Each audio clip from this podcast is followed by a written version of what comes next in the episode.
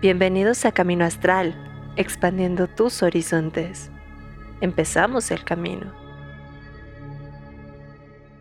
Hola, hola, hola, muy, muy buenas noches, gente bonita el día de hoy. Bueno, nosotros como siempre, tras bambalinas, echando chisme y riéndonos. Para variar. Hasta con producción y doña patitas. Y pues bueno, la verdad, este horario que tenemos ahora a mí me ha encantado porque yo soy bien búho de noche y sobre todo porque puedo compartir el programa con mi queridísima Kat. ¿Cómo estás? Ale, Ale, súper, súper feliz, emocionada. También eh, me encanta hacer buito nocturno, aunque luego el trabajo no me lo permite. Pero sí, me encanta también este horario y me encanta sobre todo el tema que vamos a estar hablando el día de hoy. Parita, baby, cuéntame qué temita vamos a tener el día de hoy. Pues justo hoy, digo, ya que seguimos, digamos, como en esta semana del Día de la Mujer, que fue el día de ayer, entonces justo Katy y yo platicábamos como qué sería pertinente hablar en esta semana relativa al tema.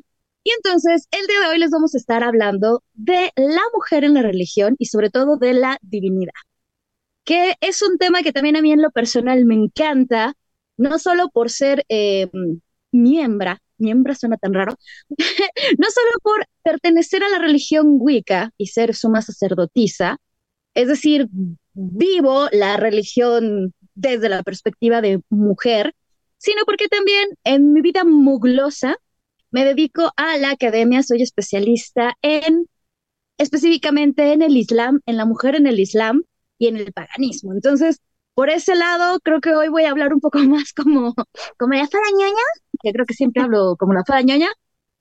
Entonces, realmente es un tema que conozco, eh, bueno, no todas las religiones, también he de aclarar. Eh, ahora sí que solo voy a hablar de las dos religiones que más conozco, que es el neopaganismo, específicamente la Wicca, y el Islam, que son religiones las cuales conozco muy, muy de cerca, y con eso de cerca quiero decir mi familia paterna son musulmanes y he estado y he vivido, al menos durante los veranos, en países musulmanes, lo cual también me ha dado esta perspectiva de estar dentro de una sociedad musulmana como una musulmana, bueno, no como una musulmana, pero como, no como una turista, porque es muy distinto ir a un país musulmán siendo turista, como de, uy, sí, wow, eh, casi casi me tomo la foto con alguien con velo a realmente estar inmersa en la sociedad. Y bueno, eso desde mi parte. ¿Qué yo? híjole, yo sé que tú me vas a hablar de, de chorromil religiones. Eres justo hacia donde quería ir. Em, ¿Quieres empezar desde una perspectiva histórica de la evolución de diferentes religiones en cuestión de la divinidad femenina, de la diosa? De su rol y cómo eso fue evolucionando. ¿Desde dónde lo quieres abarcar? Porque. Ah, sí, buen punto, no había pensado en eso.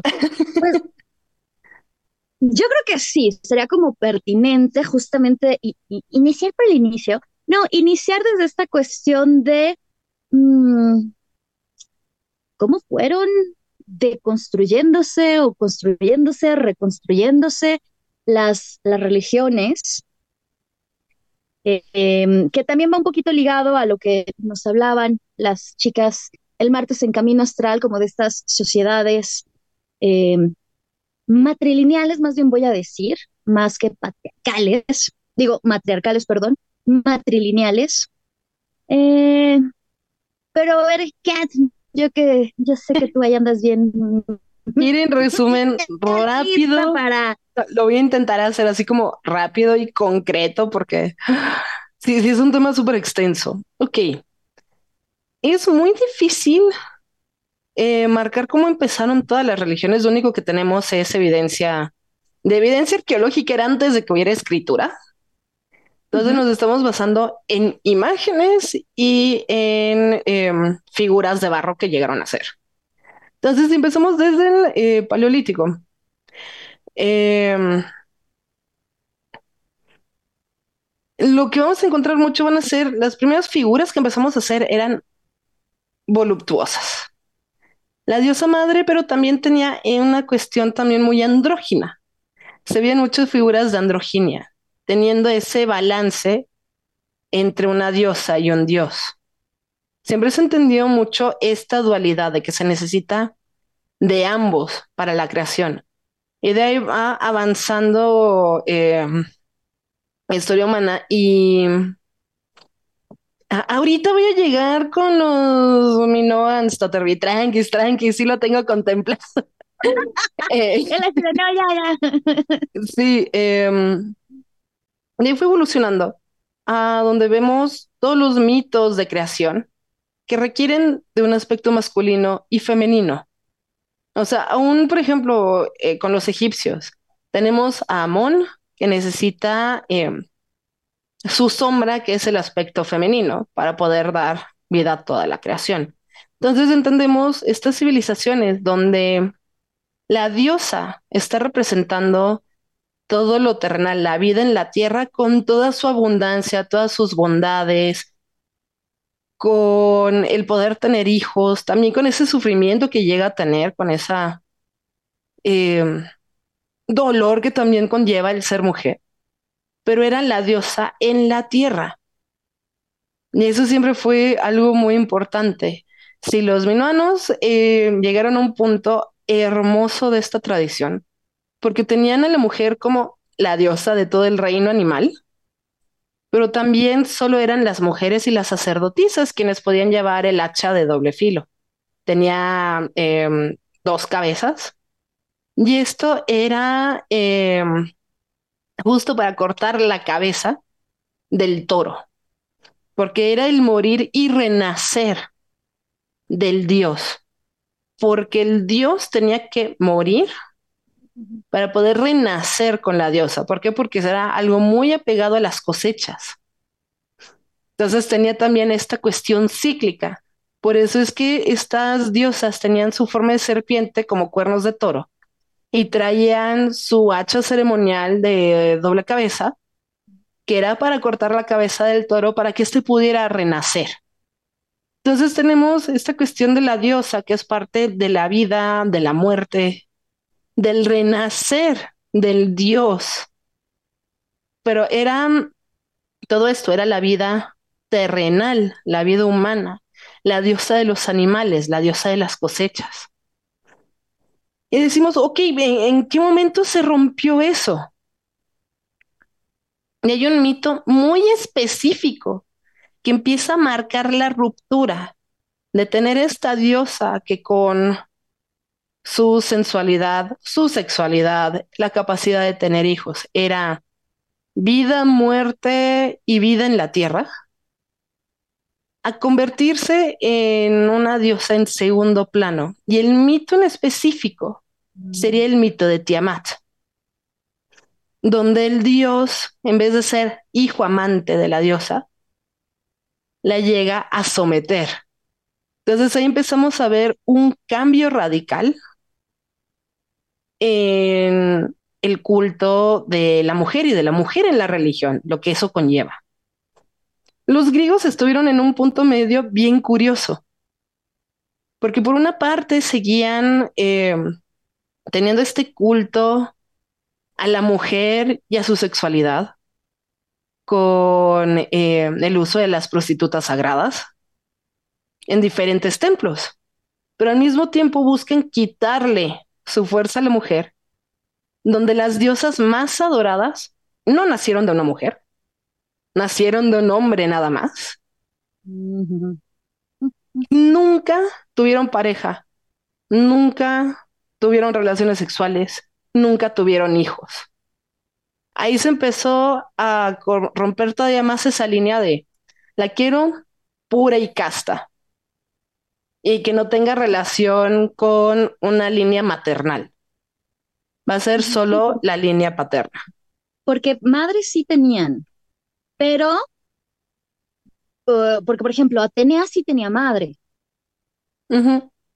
Eh, Metis, ¿no? Que, que, igual se la devora Zeus, de hecho, se la devora embarazada, por eso es que se dice que, que Atenea nace de Zeus, pero, o sea, sí tenían madre, pero justamente la historia las fue igual delegando.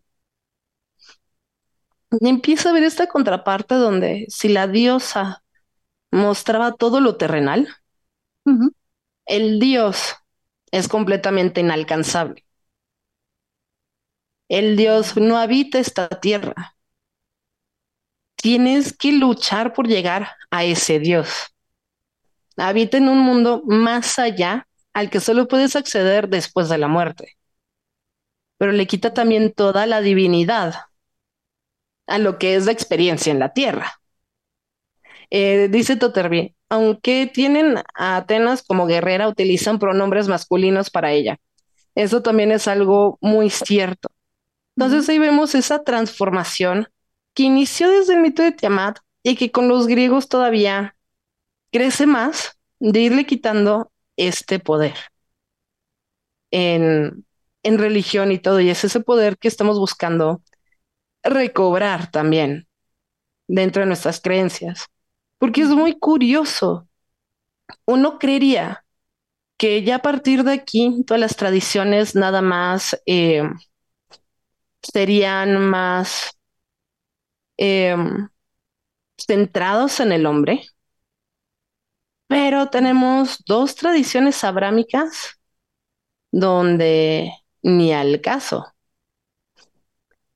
Y, em, por ejemplo, tenemos otra tradición abrámica eh, judía que en algunas partes más espirituales, o sea, ya se fue también dividiendo allá, pero en un inicio se veía que estaba Dios y tenía dos esposas.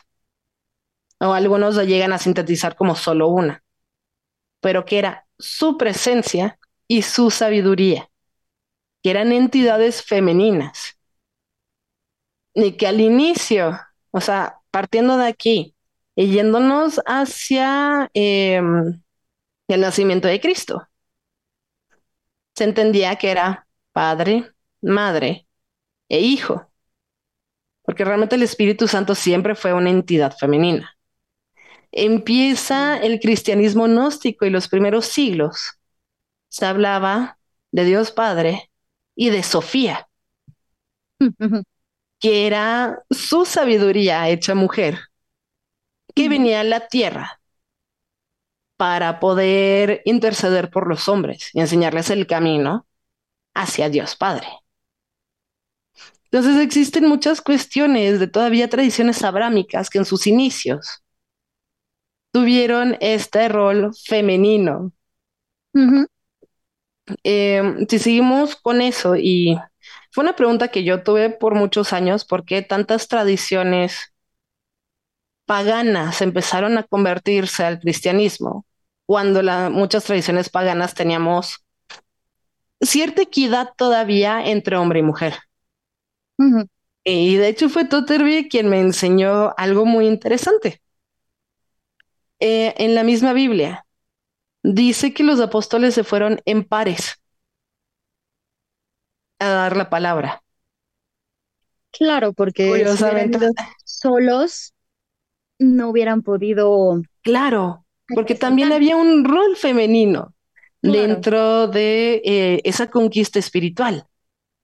Entonces fueron en pares, pero curiosamente ya después nada más se menciona a uno de ese par en cada una de las, de las historias, ¿no? dices, ah, y el otro Sí, eh, y eso deja como muestra de que probablemente era un hombre y una mujer quienes iban a evangelizar, lo cual tiene más sentido porque muchos de los demás pueblos siguen teniendo a la diosa y siendo también una mujer la que lideraba eh, al pueblo, a la tribu, y un esposo que era el dios de guerra o el comandante de guerra siguiendo teniendo ese balance. Se ve también dentro de eh, tradición nórdica. Es muy común que quien lleva toda la administración del clan, todas las ideas y demás, es la mujer. Quien decide a dónde van a ir a, a, a vikinguear un rato y demás, era el hombre. Pero sí tenían también roles y un poder de la mujer donde sí era dentro de la comunidad y dentro de la casa, pero tenía un rol muy fuerte.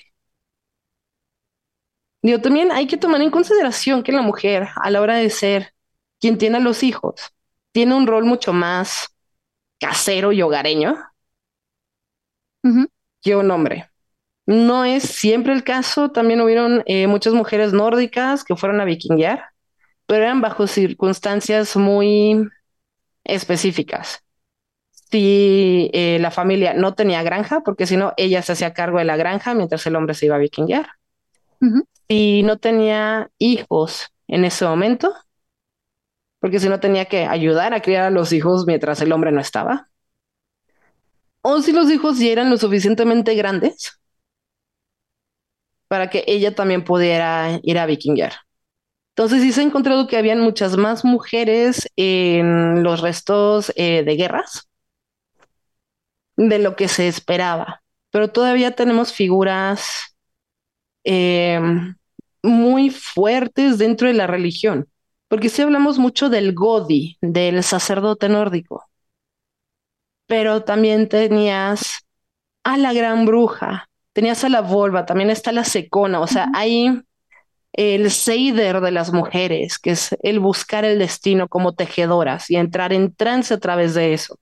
Entonces llega a haber muchas partes también femeninas y llegan a ser civilizaciones donde la línea entre masculino y femenino en religión se llega a cruzar varias veces.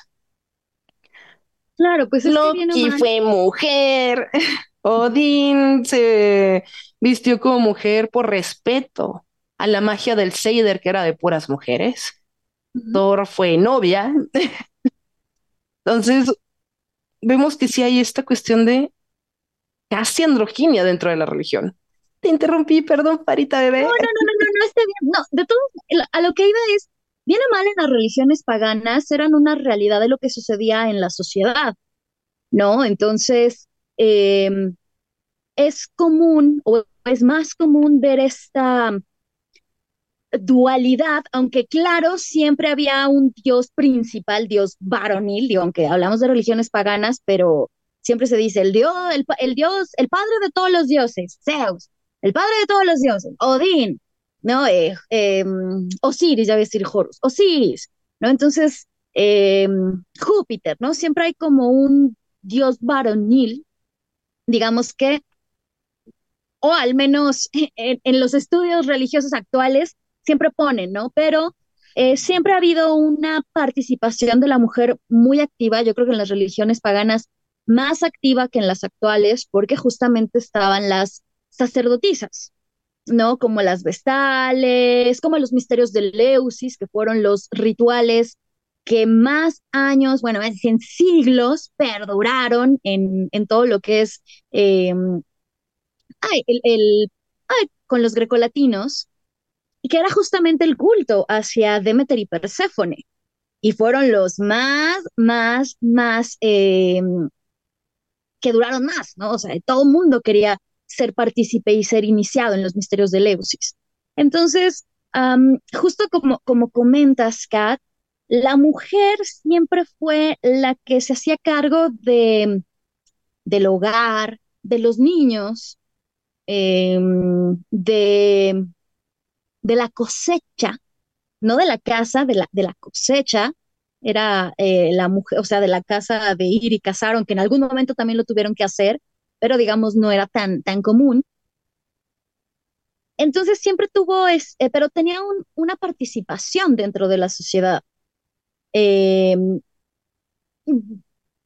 y bueno, después no sé cómo vayas o con qué vayas a seguir, porque no quiero, yo, o ya saben, yo corro, entonces yo así como de, bueno, y entonces la religión es monoteísta. No, no, no, córrele, córrele, adelante. O sea, no, nada más estaba dando esa introducción rápida de cómo fue evolucionando toda esta cuestión, justo para que pudieras llegar a ese punto de, ok.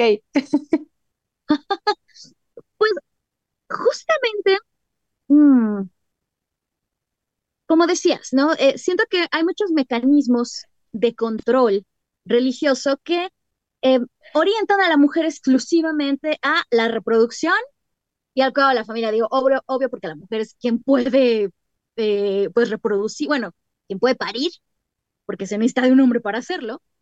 y la condenan también, voy a decir, como a la ignorancia, excluyéndola de la educación y les imponen eh, ritos que visibilizan, o más bien invisibilizan su feminidad. ¿no? Justo esto es lo que pasa con la llegada de las grandes religiones monoteístas, donde a la mujer se le dice, no, tú ya no puedes estudiar. Em, sí, y no en todas las religiones monoteístas, que eso es como em, parte de algunas cosas que quiero como aclarar. El día de hoy digo sí, ¿no? Porque, por ejemplo, la primer eh, universidad en el Islam fue justamente en Marruecos y fue por una mujer. Una eh, universidad mezquita, que fue la primera, y aún sigue existiendo, y además, bueno, fue una mujer y las mujeres pueden acceder a ella. Claro, es distinto eh, la educación que se lleva a cabo en una madraza, que es justamente aprender a leer el Corán y toda esta cuestión, diferente a una, voy a decir, como una universidad como tal, donde una mujer iba y no sé, hacía medicina o cosas por el estilo, pero bueno. Em, también yo creo que la principal diferencia, o tal vez eh, la, donde se da la gran división, es cuando surge esto de que es por parte de la mujer que entra el famoso pecado del ¿no? Dentro de al menos lo que es la religión, eh, eh, bueno, el judaísmo y el cristianismo. Porque, ojo, en el Islam no se nace con un pecado original, no existe esto del pecado original. Entonces, ya desde ahí, pues sabemos como hacia dónde nos van a ir llevando estas religiones, ¿no? O la cuestión de eh, Eva, bueno, sabemos la segunda esposa de Adán, ¿no? La primera, Lilith, que es despojada por decirle al señor marido, oye, espérate, así no me gusta, yo no quiero tener este chucks en este preciso momento, yo quiero disfrutar un ratito, y entonces le dicen, ah, pecadora, váyase para allá, ¿no? Y justo con Eva viene esta cuestión de que es creada de la costilla de Adán. Por lo tanto, en términos generales, eh, pues Eva no es creada a, imagen y semejanza de Dios, ¿no? Como, como Adán, porque es creada a partir de Adán y además es creada para ser su compañera. Entonces, digamos que desde ahí ya no es, eh, ya no hay una, digamos, una relación tan directa con su deidad. Ah, curiosamente, en el Islam se dice que hombre y mujer nacen a la par ninguno es, eh, o ninguno nace por parte del otro y ambos son creados para, digamos, convivir. Que bueno, ya después hablaré, eh, bueno, para, digamos, convivir juntos y cuidarse. Eh. Entonces ya desde ahí tenemos como esta división de cuando no son creados a la par como muchos ritos, como muchos mitos, perdón, paganos, de la creación, donde, bueno, que, que si son de maíz, etcétera, etcétera, pero digamos son creados y moldeados, voy a decir a la par, o al menos de la misma materia, no creados como tan, tan diferentes, tenemos justamente que se empieza con esta divergencia de la mujer si es parte de la comunidad religiosa, pero, y empiezan con las restricciones, ¿no? De una mujer no puede, por ejemplo, ser, no, no hay papas mujeres, eh, no hay ayatolas mujeres, no, bueno, creo que con las rabinas, eh, pero tampoco es como tan popular, no, no hay, eh, y se empieza también a dividir, ¿no? Esta cuestión de hasta dónde puede tener el poder una mujer dentro de la religión, ¿no? Al menos con las religiones monoteístas, que esto también... Eh, hijo, es que... Ay, es, a veces siento que es como medio complicado saber qué fue lo que cambió a qué, la religión a la sociedad o la, o la sociedad a la religión. Yo me voy a que también tiene que ver la sociedad a la religión, porque todas las religiones las vamos haciendo a imagen y semejanza de cómo somos nosotros. Entonces creo que tiene mucho que ver y también con el mito de Adán y Eva. Veo otra interpretación muy... Bueno, es que hay muchas vertientes donde te puedo decir. O sea, la mujer de entrada es un poquito más aventada a experimentar. Es más caótica. Y la verdad es de que eh, si quieres que una mujer haga algo, dile que no puede, ya ahí lo va a ir a hacer. Entonces, eh, esas cualidades tan caóticas de una mujer que destrozamos para crear y demás son muy ciertas, somos muy de cuestionar todo y somos de dejar todo por lo que vamos sintiendo. O sea, si tenemos ese lado muy marcado. Y es lo que también ha permitido que la raza humana siga sobreviviendo. Pero también son cualidades difíciles de controlar. Entonces se deja de alabar esas cualidades para buscar algo un poquito más centrado. Próximo punto, como vimos desde la antigüedad, la mm, diosa, la mujer representa a la tierra, a los animales, a la naturaleza.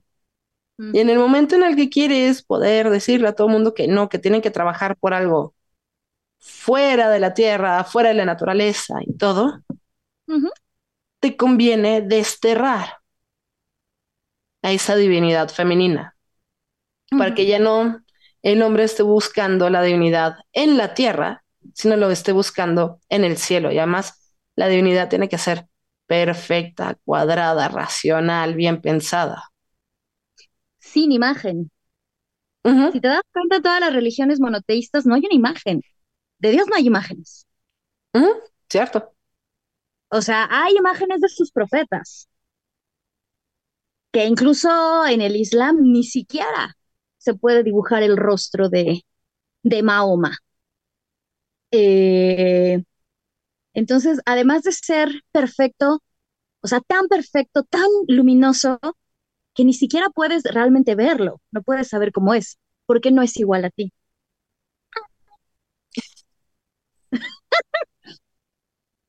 Y justo yo creo que mucho del neopaganismo viene a querer reivindicar ese rol femenino en la religión y la divinidad femenina. O sea, no es coincidencia y lo llegamos a, a mencionar en el programa pasado con las brujas famosas.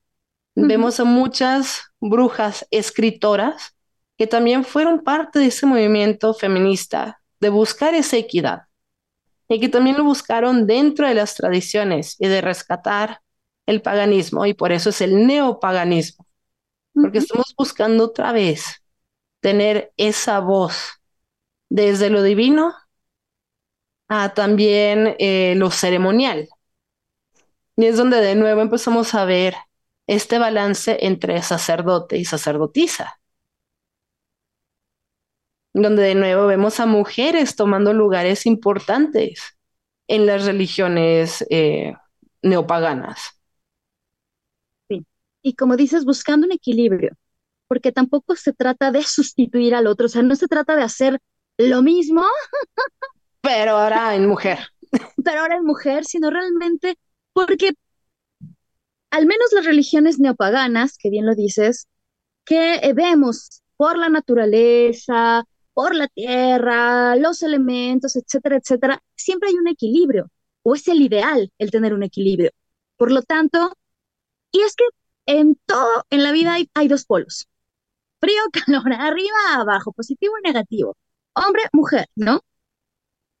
Digo, en distintas escalas, porque hay distintas polaridades, hay distintos niveles, digo, no quiero decir solo es A o B, sino también hay sus intermedios, sus matices, pero justamente es esto, ¿no? De, eh, mm, yo sí he visto, o al menos desde mi experiencia, mm, porque siempre ha sido como uno de los grandes, mm, no sé si conflictos o controversias, pero cuando se da este boom en los setentas del neopaganismo, ¿no? Que empiezan a surgir.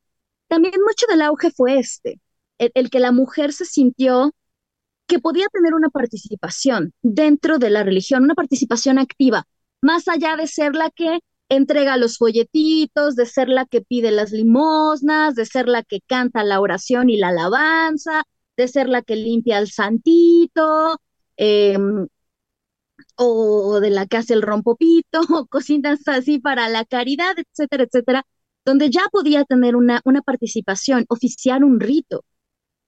Em, casar personas, eh, llevar a cabo su ritualidad sin necesidad de una figura masculina intercediendo, ¿no? Que realmente eso es como la finalidad de las religiones, ¿no? El, el, la relación entre el creyente y la divinidad, sin importar de qué religión seas, esa es la finalidad, ¿no? Como la relación que tú tengas con, eh, con la divinidad. Entonces, cuando te empiezan a decir, es que tú no puedes rezar porque tienes tu periodo. pues así nací, ¿no? Eh, entonces también desde ahí empiezan como estas, estos tabús y estos limitantes que algunas religiones dicen como no, es porque estás muy cansada, porque pierdes muchos nutrimentos y bla, bla, bla. Ah, que bueno, por un lado sí, también es cierto.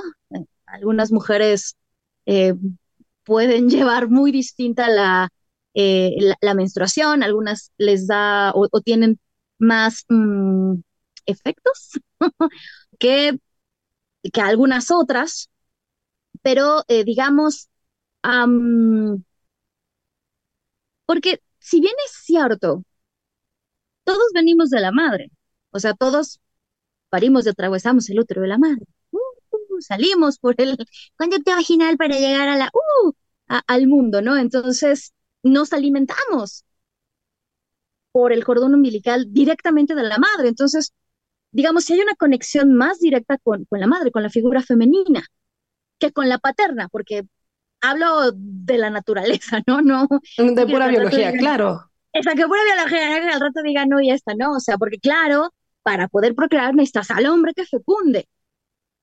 No, Pero y al mismo tiempo también de quién te nutres ya como recién nacido te nutres de la madre. O sea, por mucho que el papá tenga la mayor intención de darte pecho, digo, sí ha llegado a haber casos muy extremos donde sí un hombre puede lactar. Pero el 99.9999 de las personas lactamos de nuestra madre. Entonces, o sea, sí hay esa conexión y esa conexión que negamos desde la religión, desde la sociedad. Y anécdota súper, súper desconocido de una catsup cuando era niña. Em, yo cuando era muy pequeña, o sea, siempre fui con mis papás a misa.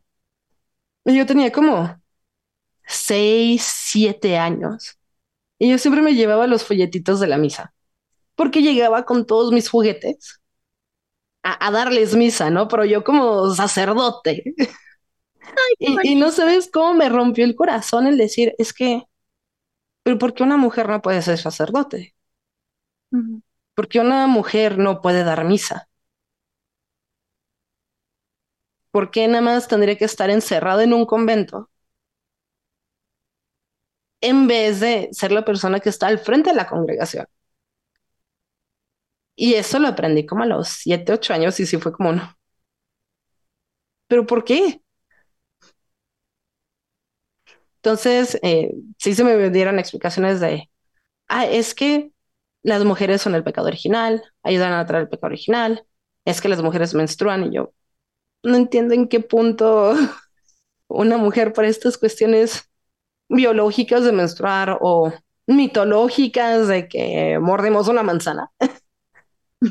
no, no podemos llegar a crecer dentro de, de una religión.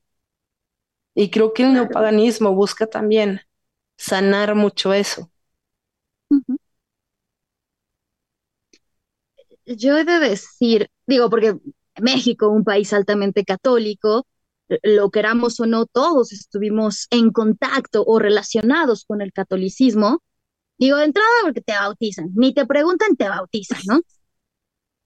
La, la verdad, o sea, yo en mi caso, si es algo que después hablé con mi mamá, y le dije, a mí me preguntaron, no me ¿no? O sea, eh, a mí me tocó justo, eh, llegó una época en la cual pues todo el mundo estaba haciendo su primera comunión. yo de decir, mi familia, al ser hija de, de, de un padre argelino, pues siempre estuve muy, muy, muy cercana al Islam. ¿no? Ya lo he contado en, en, algunas ocasiones, mi papá daba, había un diplomado de religiones en la UNAM buenísimo, que años después pude cursar, y mi papá daba la parte del Islam. Entonces yo siempre de niña iba, porque yo desde niña siempre andaba en las conferencias, en las clases, y yo era la más feliz del mundo, ¿no? Ah, entonces, cuando empiezan mis primas, mis primos, mis amigos, todo el mundo con la eh, primera comunión, primera comunión, yo la verdad de niña solo era como hay una fiesta, vamos, ¿no? No era tan consciente como qué rayos era esto, ¿no? Ya nada más veía que les echaban agüita, les vestían de blanco, íbamos a la iglesia y ya luego salíamos ya a comer. Entonces cuando mi, mi, mamá me dice como de, ah, pues yo quisiera que hicieras la primera comunión, yo tenía una tía que adoraba mucho y dije, ah, pues sí, yo quiero que sea mi tía la madrina. Yo, la verdad, no quería padrinos, nunca pasó por aquí la idea del padre. Para mí era como yo amo a mi tía, yo quiero a mi tía y me vale cacahuate el mundo. Y entonces cuando yo empiezo a ir a la, al catecismo, obvio, la ñoña, ¿no? Así mis, porque hasta aún guardo mi cuaderno, eh, tengo constancia y tengo pruebas. Siempre sacaba 10 en, en, en, todas, en todos los exámenes y yo andaba ahí también, ¿no? En, con las historias y los mitos y etcétera.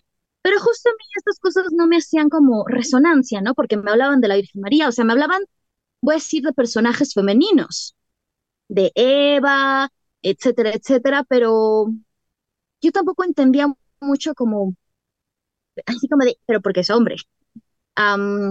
Y además, yo de decir, a mí lo que no me gusta de esa religión en lo personal es esta parte del sufrimiento porque para mí yo creo que ya hemos sufrido mucho como para que todo el tiempo nos digan debes de sufrir y sufrir y sufrir y sufrir. Digo, yo era también una, una niña.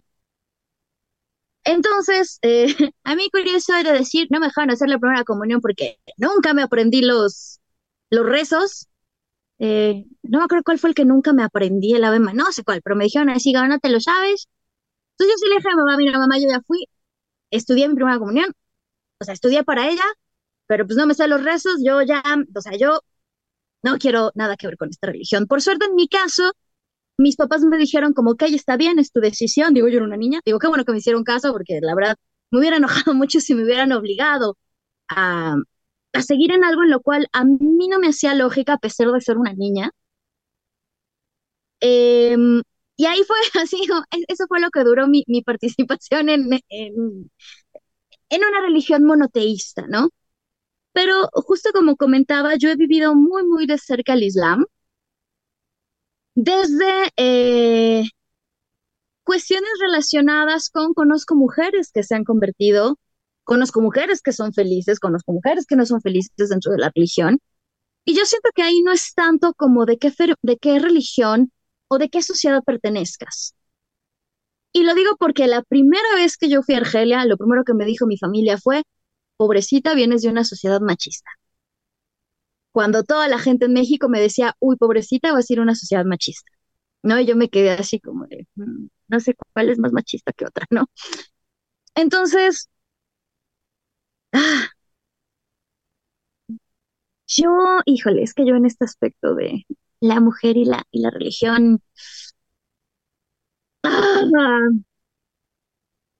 mm, siento justo estaba, ya saben, haciendo investigación y, me encontré con los datos de una eh, de un estudioso de la religión, Rita Gross, y ella lo que hace es trazar un panorama de las religiones del mundo desde el predominio institucionalizado masculino y una relativa inclusión del poder femenino, y ella lo marca en este orden.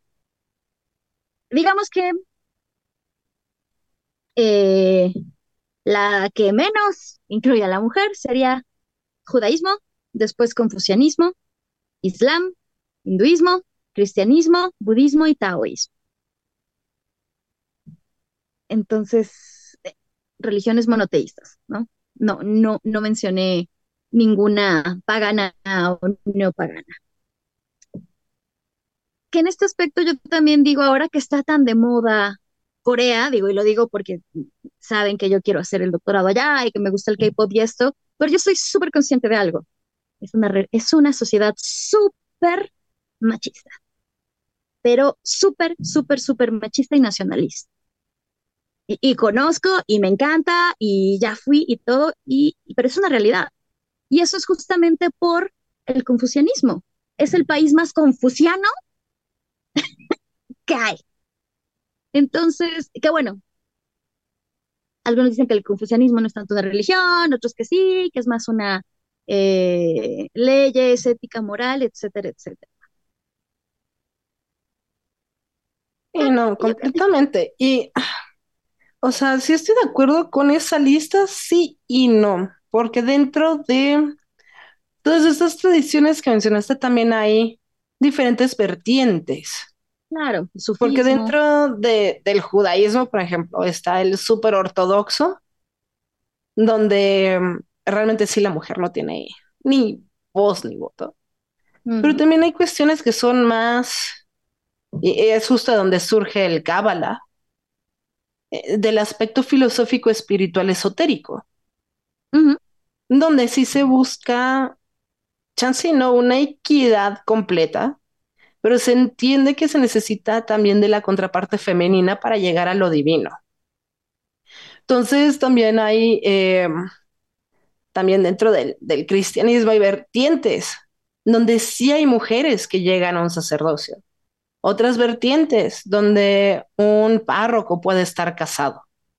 Entonces vamos viendo que eh, no lo podemos encasillar solo como en blanco y negro, sino hay muchas gamas y muchas situaciones en donde este rol de la mujer dentro de la religión ha intentado como reivindicarse una y otra y otra y otra vez.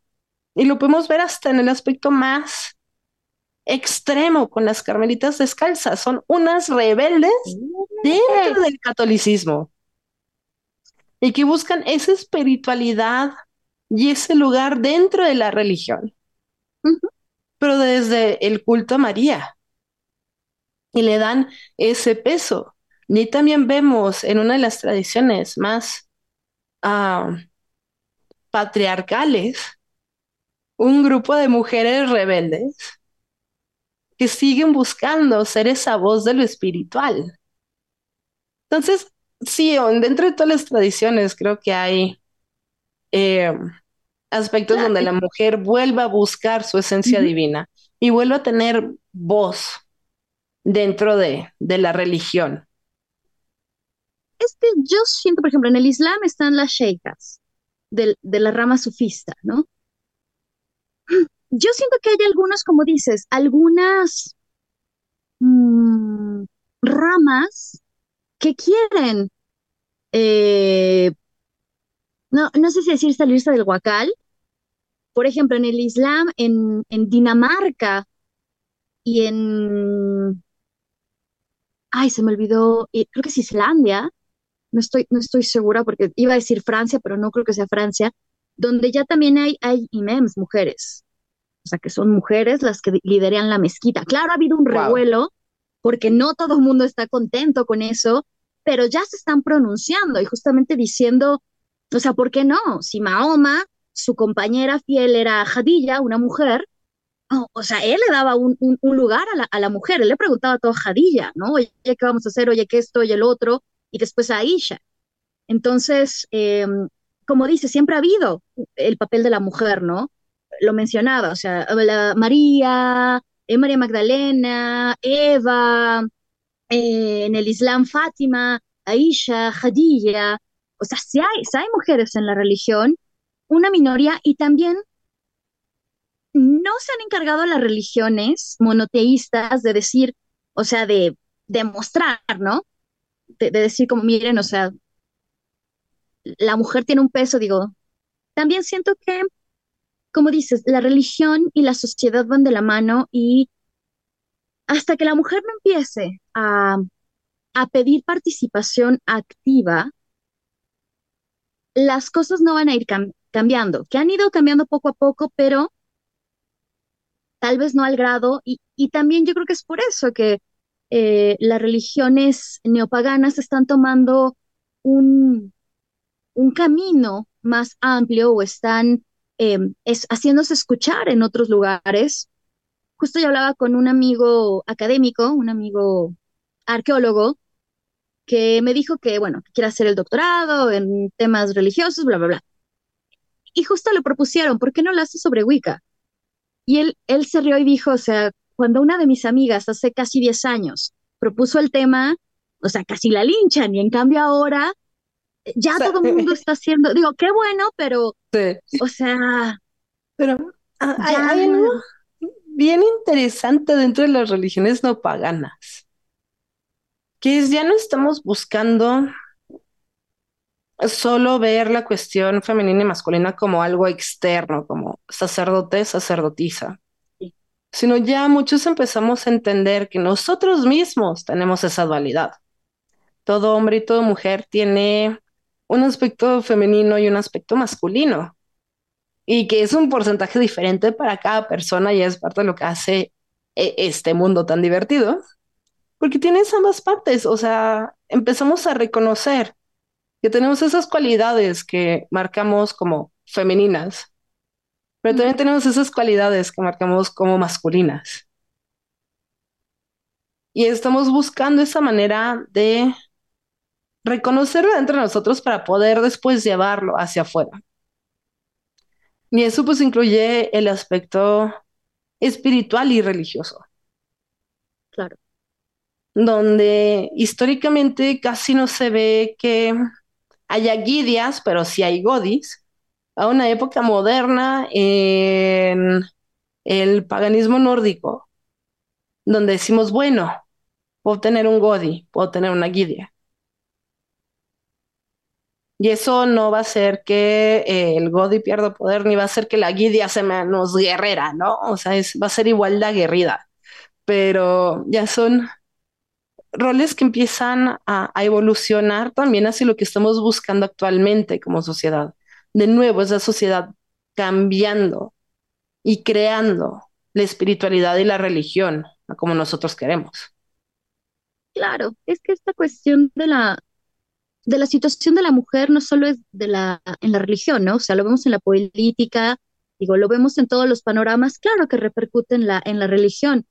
Justo hoy que estaba investigando, encontré una, una reflexión que me hizo mucho sonido, porque decía que una visión amplia de la historia nos enseña que la religión, como conjunto de creencias, no es en sí misma desigualitaria eh, y patriarcal, sino que una, sino que una cultura androcéntrica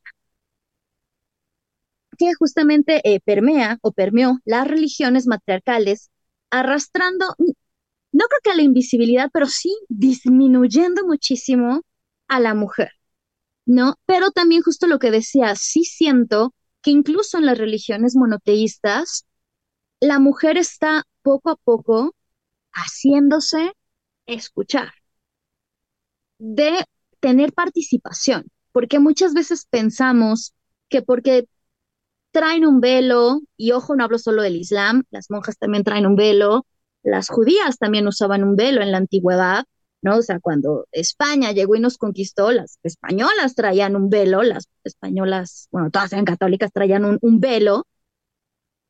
Entonces, no porque traigan un velo o porque estén cubiertas o se vistan de cierta manera, porque también esa es otra cuestión. Siempre pensamos que la mujer que se viste de esa manera es porque está oprimida. Aclaro, si hay países donde sí está oprimida, pero no es en la mayoría. Entonces, eh, y hay muchas maneras en la cual la mujer religiosa saca también su, mm, su pensar. Digo, en México tenemos nada más y nada menos que a Sor Juan Inés de la Cruz, ¿no? Que por algo se tuvo que vestir de hombre para poder tener un acceso a la, a la universidad, pero sin dejar su parte religiosa y bueno, también quienes andan metidos por ahí, también ya sabemos que, estaba enamorada de una mujer, ¿no? Entonces también voy a decir su parte romántica, su vida emocional, que ella anda hablando de otros temas, ¿no? Este, pero bueno, a grandes rasgos, y digo ya para ir cerrando eh, la temática o lo que intentamos explicar el, el, día de hoy, es justamente eso, ¿no? Que, que sí, la mujer o al menos yo, como, como cierre de mi pensamiento, diría, ya después Kat dirá su, su opinión, justamente eso, ¿no? Que la mujer sí se ha visto muy oprimida, antes tenía más participación, está, y voy a decir, en todas las religiones, está intentando justamente lograr y hacerse un, un, papel, digo, en algunas religiones, específicamente las neopaganas, sí estamos teniendo más participación, tenemos muchísima más participación que las religiones monoteístas. Y esto, eh, digo, lo digo sin afán de ofender ninguna religión, y mucho menos hablo desde la parte meramente académica, antropológica, especialista en religiones. Y es esto, ¿no? Y también eh, digo, qué bueno que, que busquen tener más participación. Kat, tú, ¿cuál será como tu, tu conclusión, si es que puede haber alguna? Pues voy a hablar de un momento que sí me dio una cachetada bien bonita en la vida. Em, aquí le agradezco mucho a mi mamá por haber puesto este libro en mi camino, pero me quedo mucho con la cachetada que me dio Marion Zimmer Bradley en Nieblas de Habana. Porque yo por muchos años era esa pequeña eh, Morgan La Fey de, no, pues es que el culto a la diosa, es que lo femenino, es que tenemos que salvarlo y reivindicarlo. Y, ¿Y de qué se da cuenta al final? O sea, recibe la cacheta de su vida de el culto a la diosa. Nunca va a morir.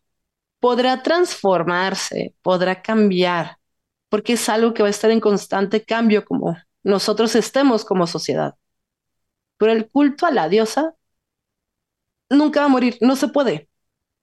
Es completamente imposible porque siempre lo vamos a tener, aunque sea una diosa más eh, retraída, como es el caso de, de la Virgen María, pero sigue estando ahí, sigue estando ese poder.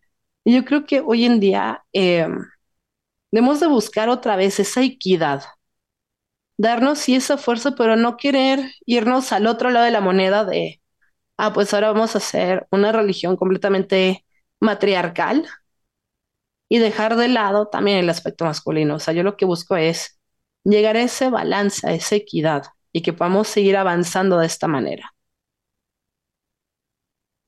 Y justo estaba viendo ayer en estos programas de, ya saben, donde podemos ver, digo, es que no quiero decir el nombre, a menos de que no les voy a escribir, oigan, no nos quieren patrocinar. Y estaba viendo una serie donde, pues, son monjas que combaten, ¿no? Y también para no decir el título no es la cosa más grande del mundo ni la mejor serie, pero está padre esta temática que incluyen, ¿no? De la, monja que, que tiene acceso, o sea, ya no es el varón quien es realmente como el importante, ¿no? Aunque está el papa, pero es esta parte como de protección quienes la llevan las mujeres. Y digo, igual lo vimos con el código da Vinci, ¿no? Toda esta cuestión, o sea, sí hay digamos, como, porque ya sabemos que los más medios siempre ayudan en esta parte, ¿no? Como a ir creando, no sé si decir conciencia o metiendo ideas, lo dejo a su criterio de cuál, cuál, cuál creen que sea la mejor definición, pero digamos, o sea, está repercutiendo ya no solo voy a decir como la parte teológica, religiosa o académica, sino la parte ya más pop, cultura pop, ¿no? Pero bueno, digo, Katy, yo ya sabemos que nosotros podemos hablar durante horas. Imagínense, las llamadas telefónicas entre Katy y, yo son de dos horas, fácil, mínimo.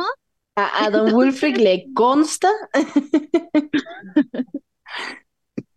casi, casi hasta como con ellos ahí al teléfono con, con, Pero em, bueno, espero que al menos este, porque tampoco podemos hablar de toda la historia de la mujer en las religiones, digo, un programa uh, jamás nos va a alcanzar. Sí, no, no digo, nunca nos alcanza un programa por tema, también esa es otra realidad.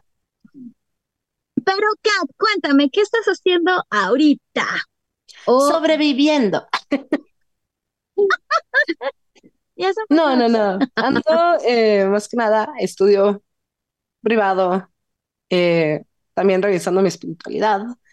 Em, este fin de semana también toca eh, segunda parte de eh, Divinidad Femenina con Cielo, pero em, justo también viendo esa parte de, del aspecto femenino dentro de la tradición y teniendo mucho crecimiento personal. Eso es a lo que me he estado dedicando más esta semanita. ¿Y tú, Farita Baby, bombona? Yo, pues bueno, feliz porque cumplo un nuevo ciclo este sábado y es como la primera vez que de nuevo voy a poder volver a hacer uh. como ver a los amigos, bueno, acá no porque me queda lejos, pero producción que está bien ocupado también, ¿verdad? Bueno, este, pero justamente hablando de esto de la feminidad, el próximo miércoles 15 de marzo iniciamos con el curso de arquetipos femeninos. Eh, de, creo que si no me equivoco, es de seis y media a ocho y media, o de siete a nueve, no recuerdo bien el horario, pero es algo, o sea, es en la noche.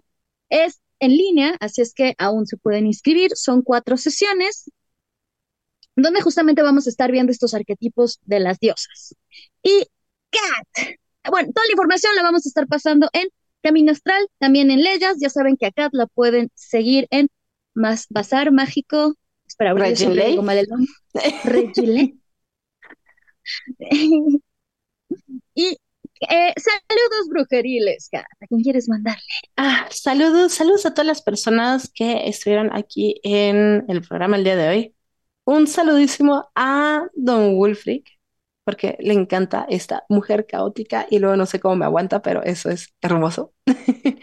Eh, un mega saludo a mis papis que siempre están escuchando el programa. Un agradecimiento muy grande a producción por siempre estarnos cuidando. Eh, una felicitación muy grande a ti, Farita, por tu cumpleaños. Yo te lo escribí en el chat, pero aún así te lo digo por acá también. Y un beso muy grande a todas las personas que nos van a estar escuchando en las diferentes plataformas. Tú, baby, saludos brujiles. Pues a mi querida K, a mi querida Kate, claro. a, mi, querida, a mi querida que ya me mandó acá un WhatsAppito que me hizo saber que nos está escuchando, ya es nuestra seguidora number, voy a decir dos porque si no Totervi se va a enojar. eh, porque eh, siempre anda aquí, también a toda la gente bonita que nos escucha desde cualquier parte del mundo, porque ya me consta que es de cualquier parte del mundo, en las diversas plataformas en las que estamos. Em, y bueno, también eh, un, un, gran abrazo. Yo voy a saludar a Doña Patitas, que siempre pone a trabajar ahí a, a producción. Y pues bueno, esto fue todo por hoy. Nos vemos el próximo jueves a las 9 de la noche aquí en Twitch. Muchas gracias por escucharnos. Bye. Y vernos. Bye. Por hoy hemos terminado, pero recuerda que la próxima semana podrás escucharnos en nuestra fanpage vía Facebook Live. Camino Astral, expandiendo tus horizontes.